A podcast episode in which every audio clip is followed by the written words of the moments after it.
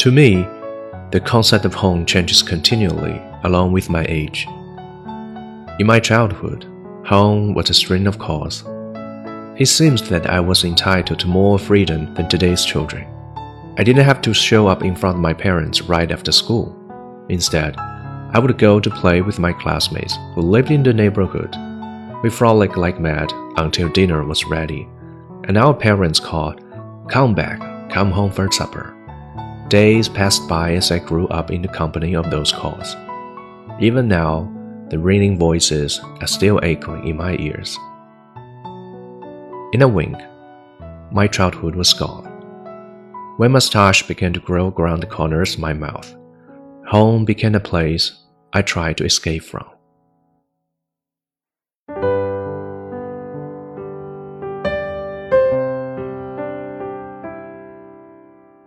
As I read more and more, my world opened up presenting a broader picture before me.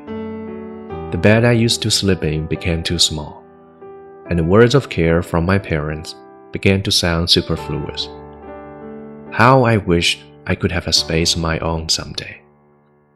Later, I was enlisted into the army and put on the green uniform. During my service days, home was the series of letters I received one after another. My most homesick moments were when I read those letters from my family. When I got a job, I began to get hurt, to rise and fall in the seat of people, and to understand that you can't share all your pains with other people, even with your best friends. So again, another wave of homesickness came over me. When I was badly hurt, I imagined myself flying home on wings Pushing the door open, I let tears flow down my face. In that moment, I felt that as large as the world was, what I needed was only the familiar smell of home and the unchanged view outside the window of my old house. Struggling for mere existence in a place far from my mother, I was often at a loss what to do after work and on countless weekends. Picking up a thick telephone book, I left through it from cover to cover, but found not a single number I could call. At this time, home appeared in my mind as a cozy nest I yearned to build with another person.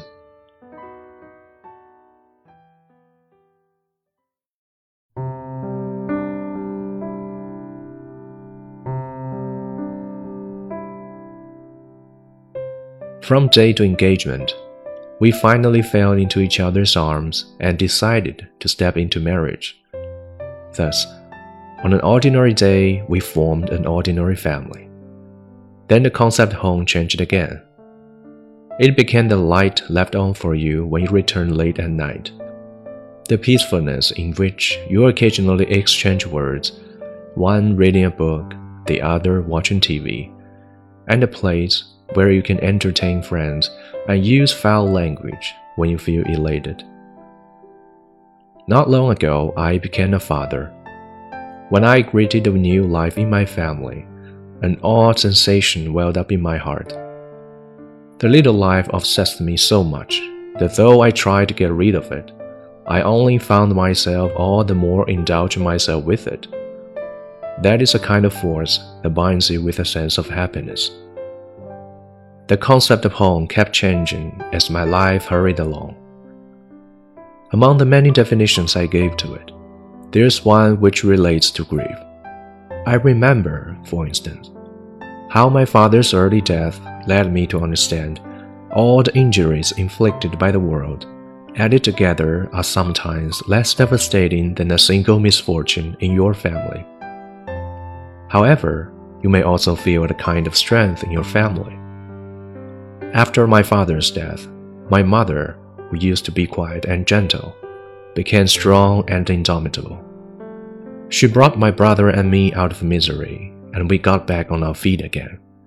Tranquility came back to my home, where happiness reigned as before. In retrospect, I can compare home to an unyielding plant. It may be burned down by wildfire, but it will sprout again when the spring breeze blows.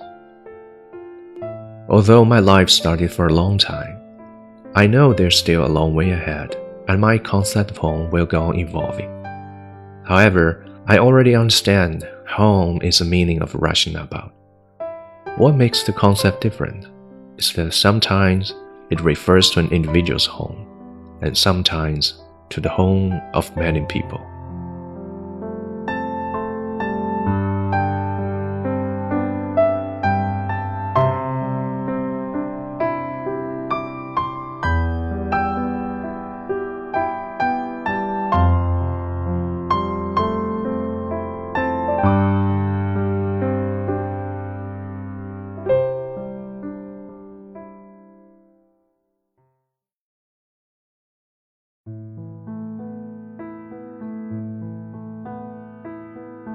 家在途中。对于我来说，家的概念随着年龄的变化而不断变化。在童年的时候，家是一声声的呼唤。那时的我似乎比今日的孩子拥有更多的自由。放学后不会先在父母面前露面，而是与住的相邻的同学聚在一起，天马行空，玩得天昏地暗。直到炊烟散去，听见父母为回家了、吃饭了的呼唤，才回家。这样的声音伴着我慢慢长大，日复一日，至今仍在我的耳旁回响。一转眼，童年过去了。当胡须慢慢从嘴角长出，家又成了一个想逃的地方。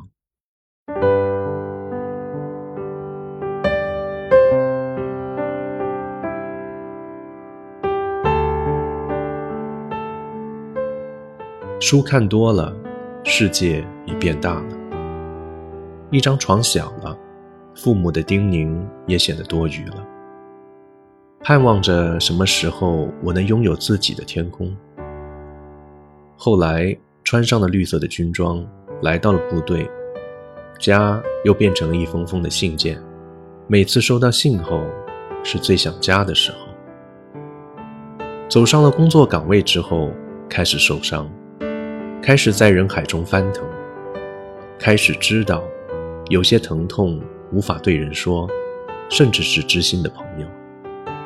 于是，重新开始想家。当受了重创的时候，幻想着飞到远方的家中，在推开家门的一瞬，让自己泪流满面。此刻，世界很大，而我所需要的，只是家中那种熟悉的味道。那窗前一成不变的风景。远离母亲，在外省生存，工作之余便有无数个周末无处打发，手中的电话本很厚，从头翻到尾，却没有一个号码是为我此时准备的。这个时候，家又变成了自己要和另外一个人建立的那一个新的小家。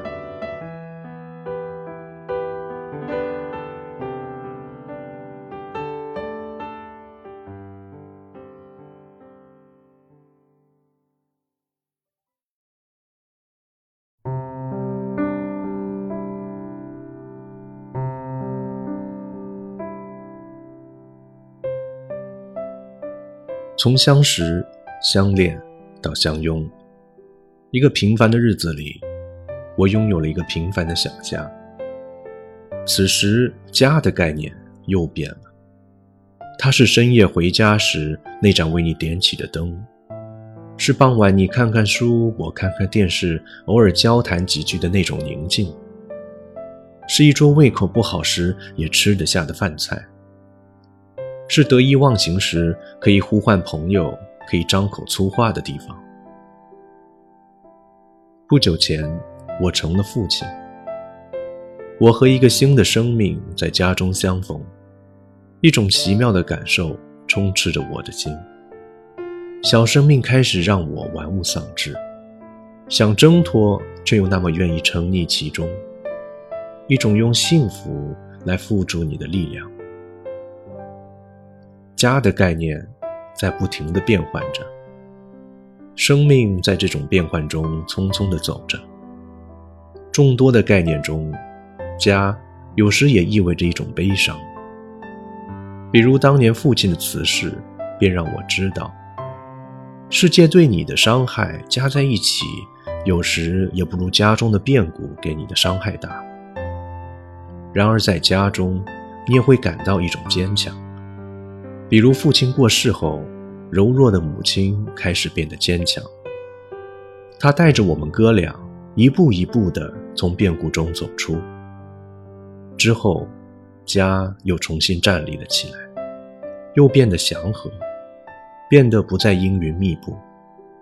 在这个过程中，家又像是一种生命力顽强的植物，野火烧不尽，春风吹又生。